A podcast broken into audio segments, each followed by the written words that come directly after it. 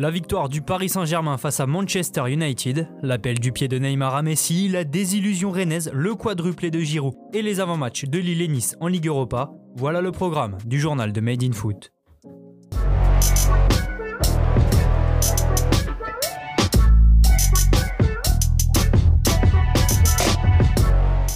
Quand Paris veut, Paris peut. Vainqueur de Manchester United 3 buts 1 hier soir grâce à un doublé de Neymar, le PSG a pris une sérieuse option sur la qualification pour les huitièmes de finale. Quasiment dos au mur au coup d'envoi, les hommes de Tourelle ont répondu présent dès les premières minutes de jeu. Après un 1-2 avec Neymar, Mbappé déclenche une frappe du gauche repoussée par De Rea. Le ballon revient alors sur le Brésilien qui croise et trompe le portier mancunien pour le 1-0 dès la sixième minute. Frustrés, les Red Devils multiplient les petites fautes et les gestes d'énervement à l'image de ce tête contre tête entre Fred et Paredes. Le milieu brésilien assène un léger coup de tête à son homologue parisien, mais n'est sanctionné que d'un carton jaune. Paris reste appliqué et domine largement cette entame de match, mais sans parvenir à faire le break. Alors à la demi-heure de jeu, Rashford va punir le manque de réalisme du club français. Après une frappe de Martial détournée par Navas, Wan-Bissaka récupère côté droit et trouve Rashford en retrait. L'attaquant anglais voit sa frappe du droit être déviée du pied par Danilo dans ses propres buts. Un partout, tout reste à faire en seconde période, mais cette fois, c'est Manchester United qui va prendre le contrôle. Suite à un 1-2 avec Cavani, Rashford trouve Martial au 6 mètres, mais la frappe du numéro 9 s'envole au-dessus de la barre de Navas. Un raté spectaculaire, suivi d'un petit miracle. Trouvé dans la profondeur, Cavani se présente face à Navas et pique son ballon, mais celui-ci vient mourir sur la barre transversale. Dans la continuité de l'action, Marquinhos sauve Paris d'un tacle rageur sur Martial. Le défenseur brésilien va ensuite se montrer dangereux peu après l'heure de jeu, mais verra lui aussi sa tête venir taper la barre transversale.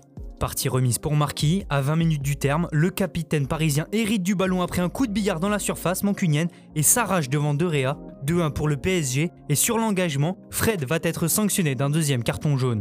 À 11 contre 10, Paris va se mettre à l'abri en toute fin de match.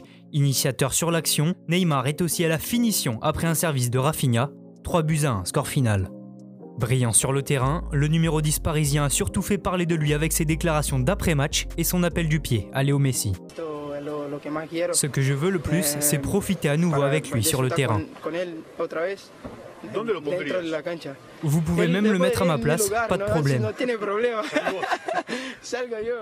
Mais je veux jouer à nouveau avec lui.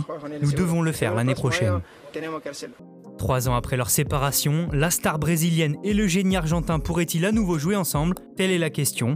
Quoi qu'il en soit, avant de ramener Messi à Paris, Neymar s'est chargé de quasiment qualifier son club. Avec cette victoire, le Paris Saint-Germain aura son destin entre ses mains la semaine prochaine face à Istanbul Başakşehir. Seule une défaite et un match nul entre Manchester United et Leipzig les éliminerait. Leipzig est d'ailleurs toujours en vie grâce à sa victoire à l'arraché en Turquie.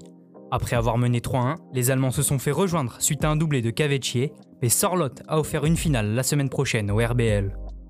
Enchaînons maintenant avec l'autre club français qui jouait hier soir, le Stade Rennais, Déjà éliminés, les Bretons pouvaient encore espérer jouer la Ligue Europa en s'imposant à Krasnodar. Malheureusement, Rennes ne s'est pas montré au niveau et un but de Berg en fin de match est venu doucher le peuple rennais. Dans l'autre match de ce groupe E aux allures de finale entre Séville et Chelsea, les Blues se sont imposés avec la manière 4 à 0 grâce à un incroyable quadruplé de l'attaquant français Olivier Giroud. Des Bleus à la fête aussi du côté du FC Barcelone. En déplacement à Ferencvaros, les Blaugrana ont déroulé une victoire 3-0 grâce à Griezmann, Dembélé et Braithwaite. Même score pour la Juventus face au Dynamo Kiev. Les hommes de Pirlo ont pris le meilleur sur les Ukrainiens. Chiesa, Ronaldo et Morata sont les buteurs turinois. Enfin, dans le groupe F, Dortmund et la Lazio n'ont pas pu se départager. Immobilier a répondu à l'ouverture du score de Guerrero.